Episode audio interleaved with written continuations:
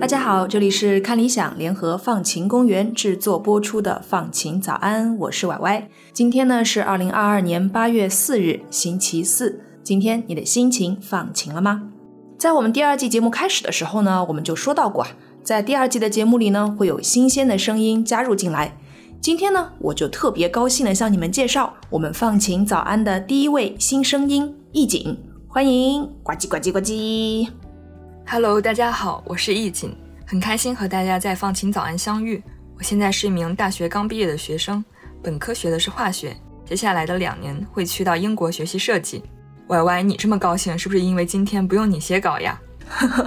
这么真相的事情千万不要说太大声。但是呢，真的非常感谢你们的出现，可以给我们挖掘更多的故事，发现这个世界很值得的一面。当然啦，我减少了选题的工作，肯定是高兴极啦。哎，那你自己比较对哪一方面的故事或者是议题有兴趣呢？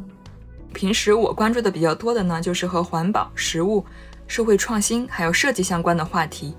今天我要讲的内容就是和动物保护有关。歪歪你在昨天的节目里讲到了，人类其实可以通过自己的行动去帮助那些面临着生存威胁的物种。刚巧今天我也要讲这样一个故事。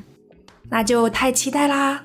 不知道大家是不是和我一样哈？一看到新闻标题里出现“核电站”几个大字时，就会心里一紧，自动脑补出核泄漏、核污染、核爆炸、核事故之类的让人冷汗直冒的事情。但是在美国的一家核电站里，竟然意外地养起了鳄鱼，这是怎么回事呢？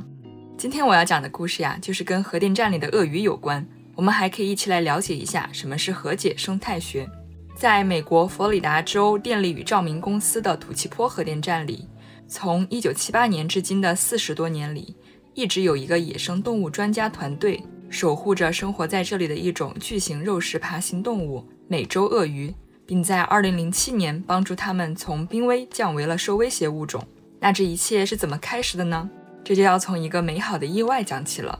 早在一九七五年，由于过度捕杀、水质变差和栖息地丧失。从秘鲁到佛罗里达半岛都有分布的美洲鳄鱼，只剩下两百到三百只了，成为了名副其实的濒危物种。它们行踪隐秘、害羞且笨拙，极少被人们发现。然而，就在三年后的某一天，土气坡核电站的工作人员们在周围的人工冷却渠里，却惊讶地发现了美洲鳄鱼的鳄鱼巢。大家听到这儿呀，不用特别害怕，因为美洲鳄鱼一般不会主动攻击人类，甚至还有点害怕人类。公司在知道这件事之后呢，也并没有将他们赶走，而是聘请了一个鳄鱼专家小组，来为他们量身定制鳄鱼管理和保护计划，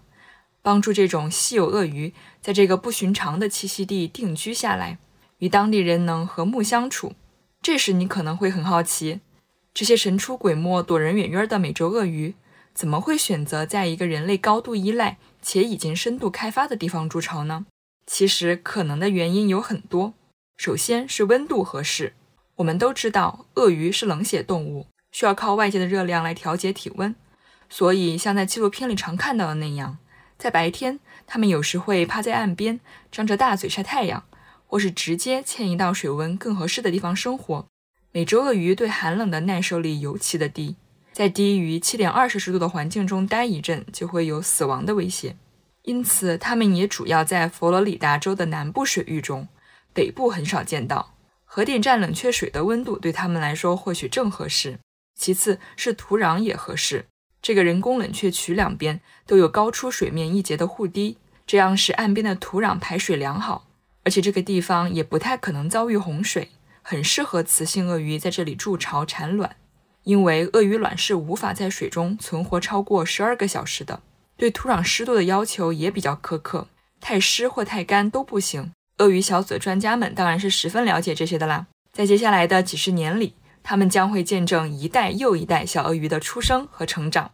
美洲鳄鱼通常会在每年的二月中旬到四月上旬求偶和交配，专家们就会趁这段时间帮他们在护堤上筑巢和搭建小池塘。雌性鳄鱼呢，在四月底到五月初，就会在这些巢穴中产下三十五至五十个卵，一直到七八月份，雌性鳄鱼都会守护着巢穴。这里可以插入一个小知识：巢穴的温度对小鳄鱼的性别可是有决定性影响的哦。如果巢穴温度低于三十摄氏度，大多数小鳄鱼为雌性；如果高于三十四摄氏度，大多为雄性。在此之间呢，性别比例就比较均衡了。那接着说回美洲鳄鱼的孵化，当幼崽们破壳而出之后，鳄鱼妈妈就会用它具有强大咬合力的下颌，温柔地将小鳄鱼兜住，小心翼翼地含在嘴里，把它们一个接一个地护送到水中同一地点解散。这个时候又轮到专家团队上场了，因为幼年的美洲鳄鱼还十分脆弱，容易成为大型鱼类、猛禽以及其他爬行动物猎食的目标。极少数能活到成年，所以专家们会在小鳄鱼离开母亲后，将它们重新捕获，在完成基本的数据测量和记录之后，将它们标记上微芯片，用于未来长期的观察和监测，然后安置在人工搭建的育儿小池塘中，等它们长到足够强壮时，再将它们分散开来，放生在这个大约有二百七十公里长的冷却区中，这大大的提高了幼崽们的存活率。可以只无忧无虑地长到六十至七十岁。对图奇坡核电站的美洲鳄鱼的管理和保护计划一直持续到现在。迄今为止，专家们已经标记了大约七千名在这里出生的幼崽。二零二一年更是创下了纪录，共标记并放生了五百六十五只小鳄鱼。从偶然相遇到勇敢接纳，再到和谐共存，美洲鳄鱼这个物种拯救计划的巨大进展，让我开始想一个问题：就是想要更好地保护野生动物。真的应该将人类活动的区域和自然彻彻底底的分割开吗？自然必须在没有人类干预的前提下才能维持生物多样性吗？为了得到更好的解答，我们可以引入生态学中的一个概念，叫做 reconciliation ecology，翻译过来就是和解生态学。这是由亚利桑那大学的生态学和进化生物学教授 Michael Rosenzweig 在二十年前提出的。在提出和解生态学之前呢，当时的野生动物保护行动有两种主导的策略，一个是保留生态学，它专注于将自然封闭在受保护的区域；另一个叫恢复生态学，是将已经破碎的自然恢复到能想象到的原始状态。但是这两种策略都有一定的局限。据 Michael 教授估算，就算这两种方法都成功，也只能保护地球上约百分之十的区域免受人类不断发展的影响。那剩下的生活在那百分之九十区域的动物该怎么办呢？而且我们也都知道，把人类与野生动物生活的环境简单粗暴地隔绝或对立起来，冲突将是不可避免的。讲到这儿，我们先把视线拉回到国内。我们应该都还记得，二零二零年十五头云南野生大象集体北迁的事件。虽然在二零二一年的九月份，在工作人员的引导下呢，最终完璧归向，没有造成任何的人象伤亡事件。但一路上呢，还是不可避免地爆发了多起人象冲突，造成了较为严重的经济损失，也让全社会绷紧了神经。事实上，在这之前，紧邻西双版纳自然保护区的村民们对这样的事件早已习以为常。在玉米、甘蔗等农作物丰收的季节，大象们总会不请自来。随着象群数量的不断增加，原有的栖息地已难以满足它们的食物需求，因此越发频繁地走出森林。进入人类生活的区域觅食，村民们蒙受的损失和面临的危险可想而知。那当地的村民们是没有太多其他的经济来源的，他们只能转而开辟和种植大象们不爱吃的橡胶树和茶叶，这也进一步蚕食了热带雨林，让大象的栖息地被生硬的割裂开来。逐渐孤岛化的热带雨林也就更不能满足大象的生存需求了。为缓解日益严重的人象冲突，保护者们想到了一个办法。那就是建设大象食堂。简单来说呢，就是在森林和农田之间种植大象特别爱吃的野生植物，形成食物源补给区。这样既能填饱大象的肚子，又能避免它们对农作物造成破坏，好一招声东击西，一举两得。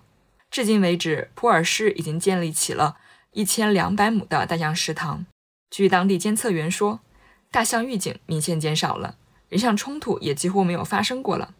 当然，想要持久地和大象和谐共处下去，还需要逐步的资金投入和完善保护工作。其实，建设大象食堂就是和解生态学特别典型的一个优质案例。那说回我们之前提到的和解生态学这个概念，Michael 教授认为，我们应该更多的关注如何将丰富多彩的大自然和人类生产生活的世界融合起来，而不是创建更多隔离了人与动物的区域。所以，从这两个事件，我们可以发现，如果只把目光局限在如何将人类和动物的栖息地划清界限上，一些物种间的冲突和由此引发的争论将是很难避免的。你有没有想过，我们的栖息地实际上也可能成为很多动物的快乐家园？我们是否又忽略了这些离我们更近的生命呢？更重要的是，我们是否有意识到自己其实也是自然不可分割的一部分呢？所以，和解或许不只是人类和其他物种的和解，和环境的和解，更是和人类自身的和解吧。在今天美洲鳄鱼的故事里，如果我们一开始就把它们驱逐出去，让它们回到已经不适宜生存的环境里，这一物种的命运又会怎么样呢？只有当我们意识到大自然将每个物种都包围其中，一切都在动态变化时，才能用更加平和的心态对待这些野生动物吧。我想，这就是和解生态学想要告诉更多人的。其实，生活中应用和解生态学的例子还有很多，比如新加坡高层建筑上的屋顶花园和农场，纽约市立法要求大厦玻璃要有图案，防止鸟类误撞等等。那说到这儿，我也想知道，你是不是了解其他为融合人与自然而做出的努力相关的事情呢？欢迎在评论区分享。我是易锦，祝您拥有放晴的一天。